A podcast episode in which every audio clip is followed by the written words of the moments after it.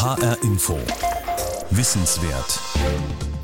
Google, Twitter, Amazon, Facebook oder der Fahrdienst Uber.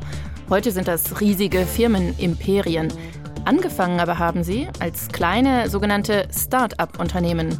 Auch in Hessen gibt es eine rege Start-up-Szene. Und die steht heute im Mittelpunkt von HR Info Wissenswert. Mein Name ist Judith Kösters. Streng genommen bedeutet der englische Begriff Start-up auf Deutsch nichts anderes als Unternehmensgründung. Wenn man von Start-ups spricht, meint man aber in der Regel vor allem kleine neue Unternehmen, die eine innovative Geschäftsidee verfolgen und die auf neue Technologien, aufs Internet und auf Digitalisierung setzen. Wer sind die typischen Start-up-Gründer und vor allem, was treibt sie an? Um das herauszufinden, begibt sich Stefan Bücheler auf eine Reise in die hessische Start-up-Szene. Er ist der Erfinder einer hippen Smartphone-App, Dollarmillionär mit 25, verheiratet mit einem Fotomodell. Und er ist natürlich sehr cool. Zum Beispiel, wenn es darum geht, das Geheimnis seiner App zu erklären. Uh, well, it's a lot of fun. uh, it's kind of one of those products you don't understand uh, until you use it. Evan Spiegel ist mit seinem Startup reich geworden, mit Snapchat, einer Foto-App, bei der die Fotos nach wenigen Sekunden wieder verschwinden. Das ist vor allem bei jungen Leuten sehr populär. Ist Evan Spiegel ein Start-up-Gott? Ist Evan Spiegel jemand, der Menschen inspiriert, es selber zu wagen? Ist es das schnelle, große Geld, das zum Gründen, zum Selbermachen anspornt? Reicht das? Ich fahre in den Osten Frankfurts, dorthin, wo von der alten Industrie die großen Hallen geblieben sind. Hinter den massiven Backsteinwänden tut sich was. Hier hat sich Tatkraft eingerichtet, ein Makerspace. Es ist das Startup von Fabian Winopal und Tim Fleischer, gerade mal vier Monate alt. Ihnen geht es nicht nur ums große Geld. Am Anfang stand das sichere Gefühl, dass eine Werkstatt ein guter Ort ist. Ein kreativer Ort, an dem Dinge entstehen können und an dem sich Freunde treffen. Und dann dachten sich Fabian und Tim, Sowas muss es doch auch für jedermann geben, professionell, auch für ambitionierte Projekte im großen Stil. Tim Fleischer steht hinter dem offenen Stahltor in der weiten Fabrikhalle, da wo eine kleine Lounge aus Sesseln, einem Regal und einem Tisch aus Paletten signalisiert, reinkommen und wohlfühlen. Graue Schiebermütze, schwarzes T-Shirt, Jeans. Der junge Mann wirkt entspannt. Er hat's gemacht. Er ist Gründer. Er hat seine Idee Wirklichkeit werden lassen. Man braucht eine Vision würde ich sagen. Man braucht eine Vision und man braucht auch den Willen, neue Wege zu gehen. Und das gepaart mit einer extremen Leidensfähigkeit. Seine Vision, das, was er sich mit einem Freund zusammen noch während des Studiums ausgedacht hat, ist hier im Frankfurter Osten Wirklichkeit geworden. 1700 Quadratmeter Fläche in einer alten Fabrikhalle, Platz für Werkstätten, Maschinen, eine Zwischenebene für Schreibtische, ein 3D-Drucker. Tims Vision ist ein Makerspace. Wie übersetze ich das eigentlich? Platz für Selbermacher? Ich würde uns eigentlich eher als eine offene Fabrik bezeichnen. Weil bei uns auch Kleinserienfertigung möglich ist. Tim zeigt mir eine moderne CNC-Fräse zur Holzverarbeitung. Okay, das ist mehr als in einer Hobbywerkstatt steht. Also, die Idee ist jetzt, dass jeder, der will, hier Platz, Werkzeug und Maschinen für sein Projekt findet, oder? Der springende und wichtigste Punkt dabei ist, dass wir äh, Maschinen, die eigentlich normalerweise nur in der Industrie zu Hause sind, wie große CNC-Bearbeitungszentren, wie eine Wasserstrahlschneidanlage, dass wir die in einer breiten Öffentlichkeit zur Verfügung stellen. Also dass man wirklich herkommen kann als, egal was, sowohl als Schreiner, als Profi, als auch als äh, Bürofachkraft und wirklich ja, sich Träume verwirklichen kann. Hier ist Platz für neue Start-ups. Sie können loslegen, ohne das ganz große Risiko zu gehen und zum Beispiel viel Geld in Maschinen zu investieren. Hier ist ein 3D-Drucker für Chris, der studiert Produktdesign und fertigt hier seine Modelle für die Semesterarbeit. Hier ist Platz für Tanja, die International Finance studiert, aber eigentlich viel lieber Möbel restauriert. Also ich habe so richtig Bock drauf, wenn ich mir denke, so, boah, ich habe morgen frei, ich gehe zur Tatkraft, ich mache an meiner Kommode weiter mein Studium passt nicht zu mir. Aber das hier ist so, macht mir mehr Spaß. Und das wäre vielleicht auch was, wo ich ähm, mich beruflich eher sehen würde. Tja, vielleicht wächst in der Tatkrafthalle hier ihr eigenes Start-up. Sie kann Kurse in Holzbearbeitung besuchen, sie kann selber machen und dazulernen. Wer wie sie den Platz, die Werkzeuge und das Netzwerk nutzen will, muss Mitglied werden und monatlich Beiträge zahlen. So soll sich die Vision von Tim Fleischer finanzieren. Und Wie war das noch mit der Leidensfähigkeit? Ist das die Angst, dass etwas gewaltig schief geht? Das dicke Bretter bohren in der Startphase, das 17 Stunden am Tag arbeiten, also die Selbstausbeutung? Was, was heißt Selbstausbeutung? Es ist die, wenn ich zurückblicke, das ist weil äh, auf der einen Seite die äh, entbehrungsreichste Zeit meines Lebens, aber auch die schönste und ich habe am meisten gelernt. Der junge Mann schaut in die Halle und ich ahne, dass gerade viele Bilder und Emotionen in seinem Kopf sind. Sein Mitbegründer Fabian Vinopal ist zu uns gekommen und jetzt will ich es doch noch mal wissen. Gründen hat doch auch was mit Geld verdienen zu tun, oder? Vielleicht sogar mit dem Traum, schnell viel Geld zu verdienen. Gründen ist irgendwie sexy geworden. Ähm, das ist überall in der Zeitung, überall im Fernsehen und so weiter. Ich glaube, wenn man sich da mitreißen lässt und denkt, man wird unglaublich schnell reich und das ist unglaublich schnell toll und dann sollte man es besser lassen. Ich meine, wenn man nicht bereit ist, da unglaublich viel Arbeit, unglaublich viel Leidenschaft reinzusetzen und äh, wirklich bereit ist, sich irgendwie festzubeißen, dann sollte man das nicht machen. Wenn man allerdings bereit ist und von seiner Idee überzeugt ist und das gerne machen würde, dann gibt es nichts Besseres, was ich mir vorstellen kann. Tim Fleischer nickt. Man muss wirklich auch diese Vision haben. Man sollte nicht sagen, ich mache jetzt ein Unternehmen auf, weil ich schnell reich werden möchte, weil es ist vielen sicherlich vergönnt äh, gewesen, aber ich bin mir fast sicher, dass die meisten davon auch eigentlich nur die Vision hatten und nicht äh, das schnelle Geld gesehen haben und einfach so einen Nerv getroffen haben, dass sie das Glück hatten, so, so schnell damit reich zu werden. Aber mit dem reinen Antrieb, reich zu werden, ist es, glaube ich, kein schlaues Unterfangen, Gründer zu werden. Da gibt es, glaube ich, andere Wege, die da schneller zum Ziel führen. Das stimmt wahrscheinlich. Aber wie wird ein Startup erfolgreich und wo bekommen Gründer Unterstützung?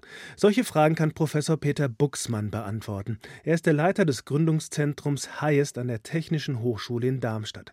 Heißt ist einer dieser Brutkästen für Startups in Hessen.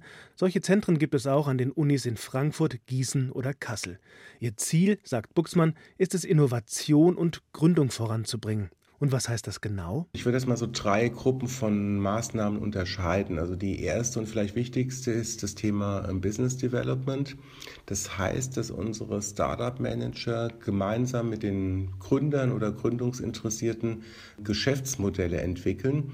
Und insbesondere ähm, legen wir dabei einen Wert darauf, dass das marktgerechte Geschäftsmodelle sind. Also in diesem Sinne, dass beispielsweise auch die Zahlungsbereitschaften potenzieller Kunden ähm, dort untersucht werden, denn wenn keine Zahlungsbereitschaften da sind, dann kein Geschäft. Der zweite Punkt ist, wir ähm, möchten an der TU Darmstadt bis zum Jahr 2020 erreicht haben, dass jeder Student unabhängig vom Studienfach zumindest die Möglichkeit hat, Lehrveranstaltungen im Bereich Gründung oder Innovation in den eigenen Lehrplan rein zu integrieren. Ja, und die dritte große Maßnahme ist, dass wir im Rahmen von unserem Open Digital Lab Studenten, aber auch anderen Interessierten aus der Region die Möglichkeit geben, moderne Informations- und Kommunikationstechnologien ähm, kennenzulernen und, zu nutzen beispielsweise 3D-Drucker, ähm, 3D-Scanner auch da mit der Idee, dass diejenigen, die das machen, dass sie innovativer werden und sich diese Innovationen dann vielleicht auch letztendlich mal in einer Unternehmensgründung niederschlagen. Hört sich an, als hätten die Startups aus Darmstadt was mit Hightech und IT zu tun. Das spiegelt sich auch in der Liste mit Neugründungen wieder, die ich von Heist bekomme. Wingcopter lese ich da und IT Seal. Spannend. Aber bevor ich die besuche, will ich von Peter Buxmann noch wissen, was so ein Startup aus seiner Sicht braucht, um erfolgreich zu starten. Zunächst mal ist es klar, ähm, dass die Gründer eine gute Idee brauchen. Der zweite Punkt ähm, ist ein gutes Team, in dem vielleicht auch verschiedene Kompetenzen, zum Beispiel eine technische einerseits und eine wirtschaftliche andererseits vertreten ist. Und drittens muss man immer die Kundenperspektive einnehmen. Das heißt, man muss sich fragen, ist das, ähm, was man da jetzt gerade ähm, sich ausgedacht hat, ist das wirklich marktgängig? Und was mir gerade noch einfällt, ähm, was darüber hinaus wichtig ist, ist die Bereitschaft, wieder aufzustehen. Also es ist nämlich, ich kenne kein einziges Startup, ähm, wo letztendlich der Plan ähm, so eins zu eins aufgegangen ist. Das heißt, man fällt immer wieder hin und muss dann entsprechend auch wieder aufstehen. Fehler machen, weitermachen. Jetzt bin ich aber doch mal neugierig auf so ein echtes Hightech-Startup aus Darmstadt. Eines von ihnen heißt Wingcopter und baut Flugdrohnen. Unbemannte, ferngesteuerte oder auch autonom fliegende Drohnen. Hybriddrohnen steht da sogar. Jetzt bin ich aber mal gespannt auf die Flugshow. Also der ist jetzt scharf und jetzt kann ich gleich Gas geben. Jonathan Hesselbart steht auf einem Feld bei Flörsheim, in der Hand eine Fernsteuerung, vor ihm der leuchtend gelbe Wingcopter auf dem Boden. Eine Flugdrohne. Aerodynamisch fließende Form, Glasfaser und Carbon, 1,80 Meter Spannweite und die Flügel erinnern in ihrer Form an die eines großen Vogels. Jetzt startet er senkrecht. Die vier Rotoren klingen wie ein zorniger Hornissenschwarm, Staub wirbelt auf und die Drohne hebt ab, steigt senkrecht. Dann schwenken die Rotoren um und der gelbe Wingcopter fliegt jetzt wie ein Flugzeug. Ganz schön schnell ist er und in 30 Meter Höhe wirkt das elegant. Die Kombination von Rotoren wie bei herkömmlichen Drohnen und Tragflächen, das macht den Darmstädter Flieger zu etwas Besonderem, sagt Ansgar Kadura. Der Wingcopter 178 ist eben viel effizienter, weil er den Auftrieb nicht über die Rotorflächen bekommt, sondern über die Tragflächen. Die Effizienzsteigerung ist ungefähr der Faktor 10. Also während normale Drohnen 10 bis 20 Kilometer weit kommen, schaffen wir bis zu 100 Kilometer Reichweite. Und wir können wirklich zwei Stunden lang kreisen. Ansgar Kadura, einer von drei Gründern, schaut hoch zu seinem Fluggerät und lächelt zufrieden. Zwei Stunden hält der Akku. Zwei Stunden in der Luft, das ist viel mehr als herkömmliche Quadrocopter können. Der Wingcopter kann Kameras oder Sensoren tragen, Daten aus der Luft erfassen. Zum Beispiel mit Hilfe einer Multispektralkamera den Zustand von Pflanzen auf großen landwirtschaftlichen Flächen analysieren. Dann weiß der Farmer sehr genau, wo er düngen muss und wo nicht. Das kann Kosten sparen und die Nitratbelastung im Boden verringern. Die Drohne kann bis zu zwei Kilo Last transportieren. Und Ansgar Kadura erzählt, dass die Gesellschaft für internationale Zusammenarbeit das für ein Testprojekt in Afrika nutzen will. In Tansania, in Mwanza, das ist so eine Stadt, eine relativ große Stadt, die hat auch ein Universitätsklinikum. Und von dort werden wir starten und eine Insel auf dem Viktoriasee über einen Zeitraum von drei Monaten mit 500 Kilogramm Medikamenten versorgen. Die Einsatzmöglichkeiten sind also vielfältig im professionellen Bereich, denn der Preis einer Drohne liegt bei 50.000 Euro. Zack, gelandet. Jonathan Hesselbart hat sein Baby wieder sicher runtergebracht. Der 31-Jährige hat Maschinenbau an der TU Darmstadt studiert, liebt das Modellfliegen und hat den Wingcopter noch während seines Studiums entwickelt. Zusammen mit seinen Mitgründern hat er in den letzten Jahren viel Zeit und viel Mühe in sein Startup gesteckt. Richtig viel. Also ich habe tatsächlich mal 42 Stunden am Stück gearbeitet, neun Stunden geschlafen, dann wieder 42 Stunden dran gehängt und das geht tatsächlich wirklich nur, wenn man einfach selber diesen Antrieb hat, dass man, ich pack das jetzt so irgendwie und glaube, irgendwie so ein Typ muss man sein. Ja, ein Gründergen haben. Hesselbart hat's und er ist den langen Weg gegangen von der Idee bis zum marktreifen Produkt. Die Wingcopter-Geschichte ist auch eine klassische Start-up-Geschichte. Wie war das noch mit dem ersten Prototyp, Herr Hesselbart? Ja, habe ich das damals einfach mal in der Dusche zusammengekleistert, also sprich aus Styropor und Holz dann geschnitzt und geschliffen und ähm, ja, am Ende hat es dann tatsächlich funktioniert und dann ja. Warum in der Dusche? Ja, also damals hatte ich noch keine anderen Möglichkeiten zu basteln und äh, ja im Wohnzimmer, wenn man schleift und sägt, dann, dann den ganzen Staub im, im Teppich zu haben, ist ungünstig. In der Dusche konnte ich es dann wegspülen, also das war der einzige Grund. Kein Garagen-Startup, sondern ein Duschen-Startup. Und jetzt wollen die drei Wingcopter-Gründer so richtig durchstarten.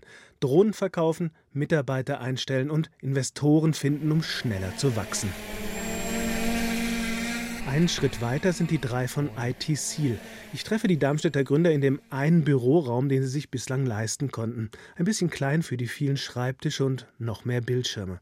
Ein Cyber Security Startup ist das hier und es geht um Phishing, in der digitalen Welt mit PH geschrieben. Kommt von Fischen und beschreibt einen Angriff aus dem Netz, der auf Daten zielt. Der Angreifer angelt Daten, zum Beispiel Passwörter oder einen Kontozugang. Das Ganze könnten wir jetzt unter dem Begriff Cybercrime einordnen, aber sehr oft ist es immer noch der Mensch, der in einem schwachen Moment überlistet und betrogen wird. Der Mensch als Schwachstelle, das haben die drei Darmstädter Gründer erkannt und sie versprechen Hilfe. Eine Mail von Michael Wojcek. Wer ist das? Hallo, ich studiere an der TU München. Aktuell steht für mich die Masterarbeit auf dem Plan. Hä? Online-Fragebogen für meine Masterarbeit. Da ist ein Link. Oh, draufgeklickt und zack, reingefallen. Auf diesen Link hätte ich nicht klicken dürfen. Wäre das jetzt hier nicht eine Test-E-Mail, hätte ich jetzt schon ein fettes Problem, sagt Alex Wiley von IT Seal. Die E-Mail kommt ja von der TU München, ähm, aber sie führt eine, zu einer komplett anderen URL. Das hätte ich merken können, wenn ich mir den Link erstmal in Ruhe angeschaut hätte. Aber ich habe in letzter Zeit so viel mit Studenten zu tun gehabt und der hier brauchte ja sogar meine Unterstützung dachte ich. Zum Glück fließen jetzt gerade nicht meine Kontodaten und alle Passwörter ab, sondern auf dem Bildschirm baut sich eine Seite des Darmstädter Startups auf. Also jetzt bist du auf eine Seite gelangt, die dich aufklärt, dass es jetzt alles nur ein Test war. Ähm, dir wird gezeigt, äh, wo der Fehler in der E-Mail war und es werden die Grundregeln an, an die Hand gegeben, wie du es wirklich äh, erkennen kannst und wie du dich professionell verhältst. Und jetzt habe ich Ihnen meinen Teachable Moment, auf den es die Darmstädter IT-Spezialisten abgesehen haben. Ich habe einen Fehler gemacht, bin erschrocken und jetzt gerade sehr empfänglich für die Tipps, die da online kommen. Diesen Moment und diese Tipps können Unternehmen buchen und so verdient das Darmstädter Startup sein Geld. Phishing Akademie heißt das Programm und das simuliert professionell gemachte Angriffe. Die Mails kommen ohne Vorwarnung auf den PC am Arbeitsplatz.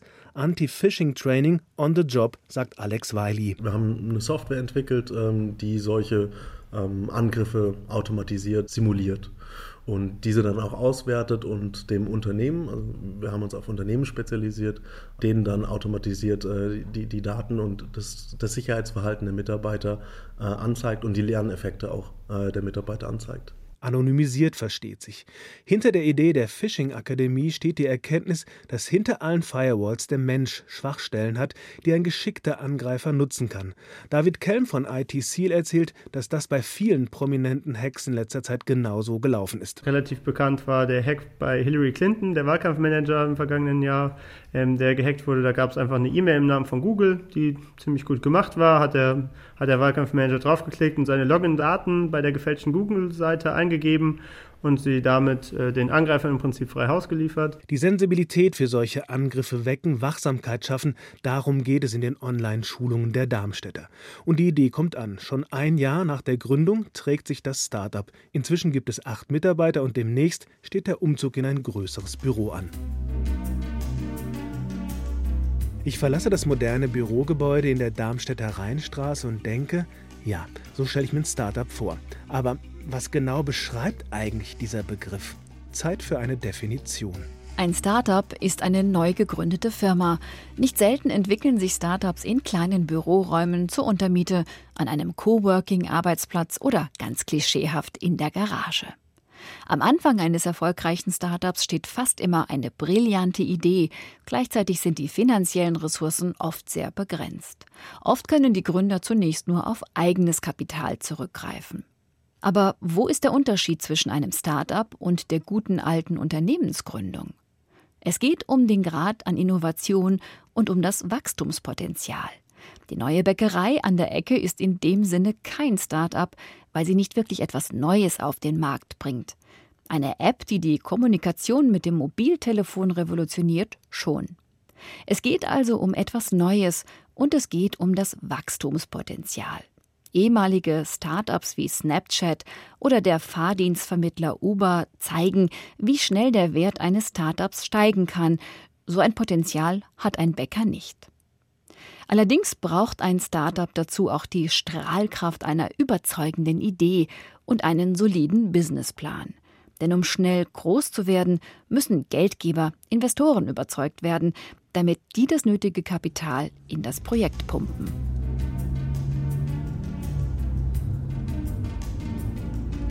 Ich bin zurück in Frankfurt und verabredet mit einem Gründer, der mit seinem Startup Kapital vermittelt.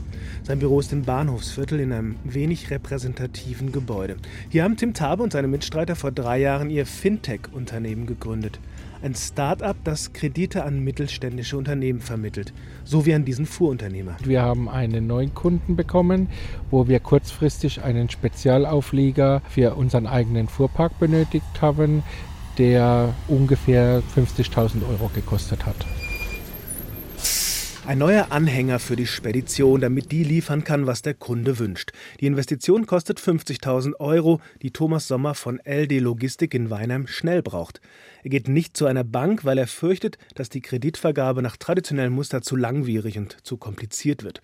Thomas Sommer geht online zu Credit Shelf. Credit Shelf? Credit Shelf ist ein digitaler Marktplatz für Mittelstandskredite. Sagt Dr. Tim Tabe, einer von drei ehemaligen Bankern, die das Fintech-Unternehmen 2014 gegründet haben. Wir haben irgendwann festgestellt, dass es eigentlich nicht sein kann, dass das klassische Bankgeschäft immer noch so funktioniert wie vor 10 oder 20 Jahren, während sich rundherum die Welt ändert. Es muss doch für den Mittelständler möglich sein, auf einem digitalen Prozess, einen Kredit zu bekommen und es muss doch für Investoren möglich sein, auf einem digitalen Prozess zu investieren. Jetzt ist es möglich. Die Online-Plattform bringt Investoren und Kreditnehmer zusammen. Auf der einen Seite Mittelständler wie LD Logistik, auf der anderen Seite Stiftungen, Banken oder vermögende Privatpersonen. Tim Tabes Startup tritt als Vermittler auf und lässt sich das bezahlen. Für die Kreditnehmer werden am Ende 6 bis 11 Prozent Zinsen fällig. Das klingt erstmal hoch. Aber es geht um unbesicherte Kredite, für die kein Haus und kein Grundstück als Sicherheit dienen ziehen muss. Ein Mittelständler mit bester Bonität kann sich bei seiner Bank eventuell günstiger refinanzieren. Für Durchschnittsunternehmer wird das schon schwieriger. Für alle aber gilt, Fintech ist deutlich schneller als traditionelle Bank und das kann entscheidend sein. Der Kern von Tabes Geschäftsidee ist ein schlanker, schneller Prozess. Die Vorauswahl der Kreditanfragen läuft automatisiert und sortiert sehr schnell aus, was nicht passt. Auch danach bei der eingehenden Prüfung der Projekte helfen Rechner und Programme. Wir haben einen teilautomatisierten Kreditprozess, den wir ständig weiter verbessern mit dem Zweck der Effizienz. Also wir wollen die Analyse, die Zeit, die wir mit dem Projekt verbringen, nicht damit verbringen, Zahlen zu addieren, sondern tatsächlich zu analysieren und äh, eine richtige Entscheidung zu treffen. Ein persönlicher Kontakt mit den Kunden gehört allerdings immer auch noch dazu, sagt Tabe und er lächelt. Der Gründer erscheint ohne Sakko und ohne Krawatte. Das Business-Outfit hat er vor drei Jahren abgelegt, als er seinen gut dotierten akzeptierten Job bei einer Großbank gekündigt hatte, um ein Fintech-Unternehmen zu starten. Man braucht einen gewissen Grad an, an positiver Verrücktheit, glaube ich, um das zu tun. Aber ich habe es keinen Tag bereut, es macht unheimlichen Spaß. Tabe sieht sich als Möglichmacher. So auch für die Spedition von Thomas Sommer. Die hat den Kredit bekommen, kann den Anhänger kaufen und den neuen Kunden beliefern. Tabes Kreditvermittlung bringt Waren auf die Straße, Fintech und ein traditioneller Wirtschaftszweig kommen zusammen. Das scheint zu passen. Aber wie gut passt ein Fintech-Startup zu Frankfurt, Herr Tabe? Wie ist das hier mit dem Umfeld? Wir haben uns bewusst entschieden, nach Frankfurt zu kommen und wir haben es keinen Tag bereut. Für uns ist das Bankenumfeld wichtig, ja? einmal als Kooperationspartner, aber auch sagen wir mal, generell, um, äh, um im Geschäftsbetrieb Mitarbeiter zu finden die Logistik. Ja. Wir haben ein Geschäft, wo wir Kunden auch besuchen. Das heißt, wir sitzen nicht zufällig im Bahnhofsviertel, wir sitzen 50 Meter vom Bahnhof, damit unsere Kollegen, die alle mit Bahncard unterwegs sind, äh, durch die Republik fahren können. Das, Frankfurt ist in der Mitte von Deutschland. Das Umfeld der Hochschule, also nicht nur in Frankfurt, auch in Darmstadt, in Mannheim. Ja, da gibt es rundherum ein wir, Netzwerk von Universitäten, was uns potenzielle Mitarbeiter, aber auch Kooperationspartner und auch Ideengeber bietet.